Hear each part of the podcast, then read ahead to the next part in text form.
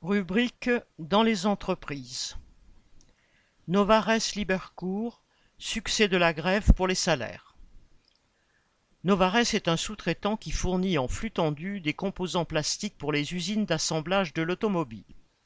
Jeudi 12 mai, dans le cadre des négociations annuelles, la direction de Libercourt, dans le Pas-de-Calais, a annoncé qu'elle n'irait pas au-delà de 1,8% d'augmentation des salaires pour cette année.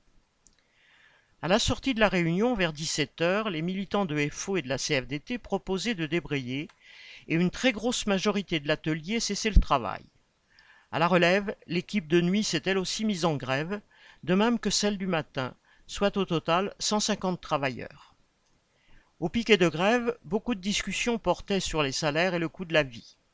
Certains ont 30 ans d'ancienneté et ne gagnent que 1500 euros d'autres disaient payer 200 euros de gazole par mois uniquement pour venir travailler. Les grévistes partagent l'idée que les actionnaires de ce groupe Novares, qui possède des usines partout dans le monde, ont largement de quoi augmenter les salaires.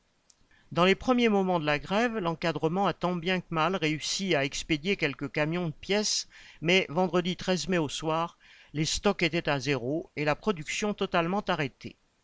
La grève s'est poursuivie lundi 16 mai et a eu des répercussions chez Toyota à Onang, car sans pièces plastiques, il est impossible de produire les voitures. Toyota choisit alors de placer la totalité des ouvriers de production en chômage partiel et son usine était à l'arrêt dès la fin de l'après-midi. Le mardi, une autre usine Toyota, en République tchèque, annonçait l'arrêt de production à partir du lendemain, faute de pièces. Devant le rapport de force imposé par les travailleurs, la direction de Novares revenait sur ses propositions.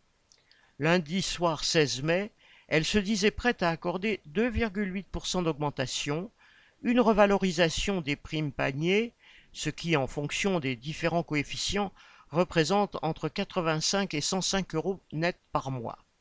Elle y ajoutait une prime exceptionnelle de rentrée. Ce n'était cependant pas suffisant pour les travailleurs qui choisissaient de poursuivre la grève. Alors, le mardi, la direction annonçait trois et demi d'augmentation, avec l'intégration définitive de la prime de rentrée dans le salaire. En fonction des coefficients, cela représente entre 105 et 125 euros net par mois. En plus de cela, les grévistes arrachaient une prime de 156 euros net et le paiement d'un jour de grève en congé payé. Après quatre jours de grève, c'est la tête haute qu'ils reprenaient le travail en fin de journée. Correspondant Hello.